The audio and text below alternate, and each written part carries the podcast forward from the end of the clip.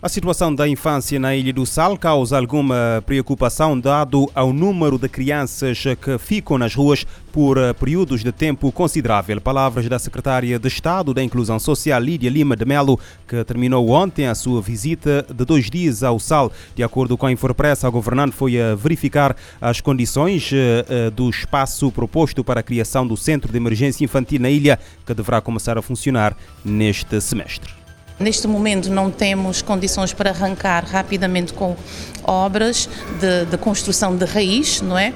Temos de, necessariamente de apostar na, na, no aluguer de algum espaço e já temos esse espaço identificado.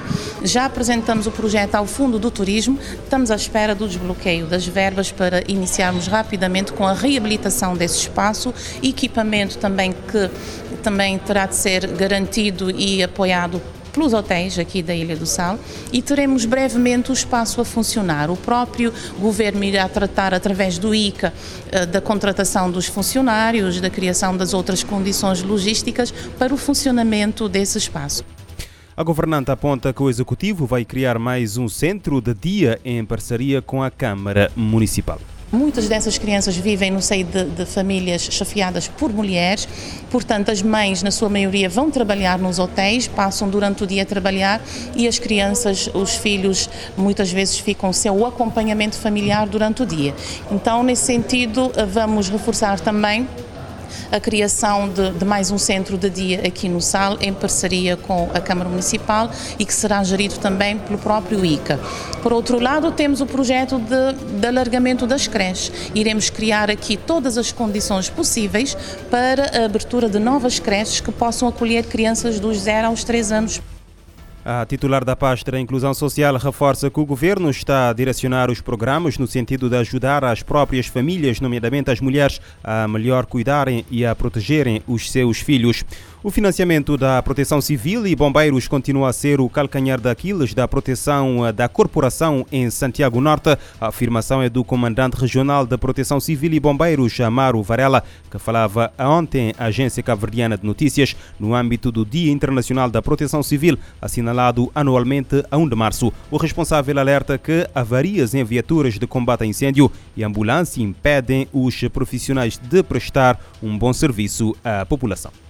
Então, muitas vezes esta fica, esta fica empatar, não uma resposta. Realmente, hora que meios, ambulância, a hora que tem meios de emergência para hospitalar ambulância. Na situação de combate a incêndio, nesse momento ali, por exemplo, município de Somada e viatura Saturo, Saturo não, está, viatura está a variar, né? Do viatura está a variar. Incêndio? De incêndio. Então, nesse momento, Somada tem uma viatura que é ligeira, tem 500 litros. Então, se tiver um incêndio, por exemplo, numa habitação, e é que eu estou conseguindo uma resposta, então eu tenho que ter outros municípios.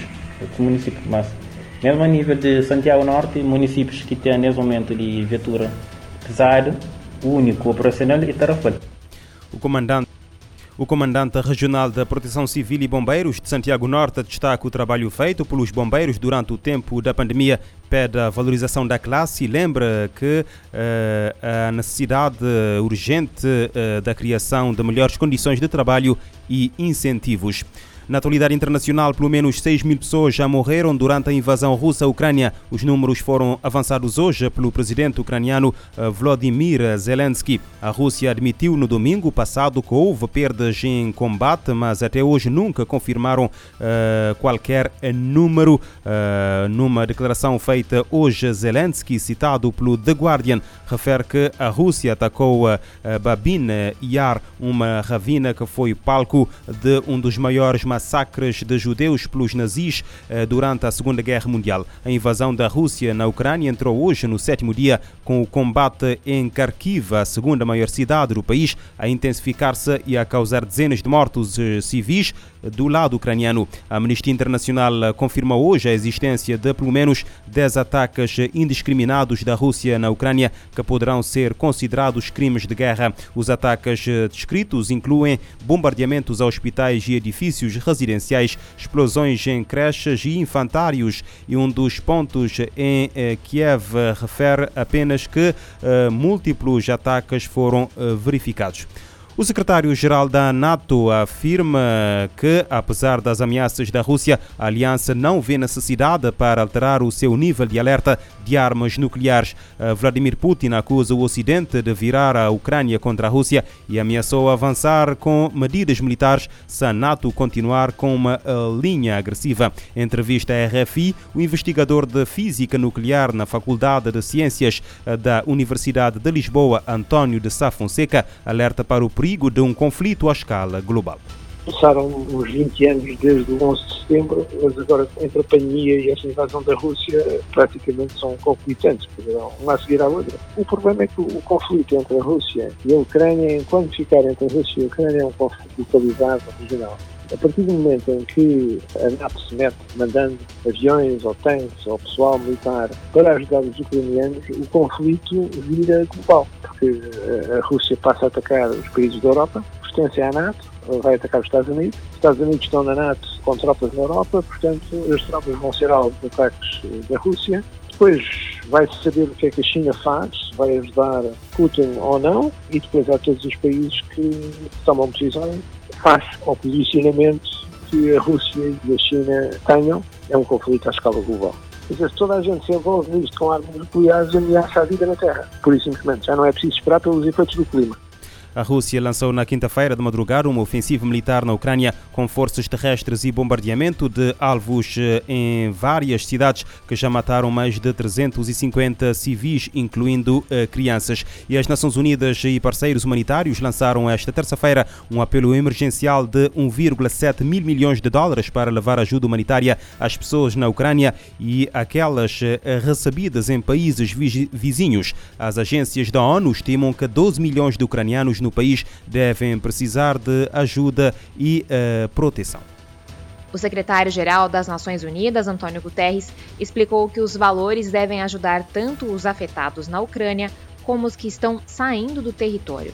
Ele confirmou que as agências da organização seguem no país, ajudando com a resposta humanitária e que os primeiros comboios da organização já chegaram para famílias em abrigos de evacuação e outros necessitados. Enquanto o Fundo das Nações Unidas para a Infância busca tratar os danos mentais e emocionais, os primeiros carregamentos do Programa Mundial de Saúde visam uma operação de emergência que deve alcançar 3 milhões de pessoas. Do total do valor solicitado para levar ajuda aos ucranianos, 1,1 bilhão de dólares será destinado para ajudar 6 milhões de pessoas na Ucrânia por um período inicial de três meses, o programa inclui assistência monetária, alimentar, água e saneamento, apoio a serviços de saúde e educação e assistência em abrigos para reconstruir casas danificadas.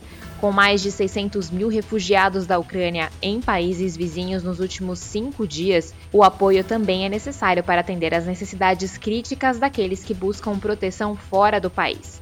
Assim, mais de 550 milhões serão dedicados a refugiados em países como Polônia, Moldávia, Hungria, Romênia e Eslováquia.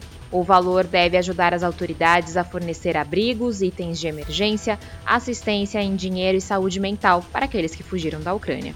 As agências da ONU destacam que os trabalhadores humanitários vão precisar de acesso seguro e desimpedido a todas as áreas afetadas por conflitos. Da ONU News em Nova York, Mayra Lopes. ONU pede 1,7 mil milhões de dólares em ajuda humanitária para, uh, os, para a Ucrânia e também para os países vizinhos que estão a acolher os ucranianos.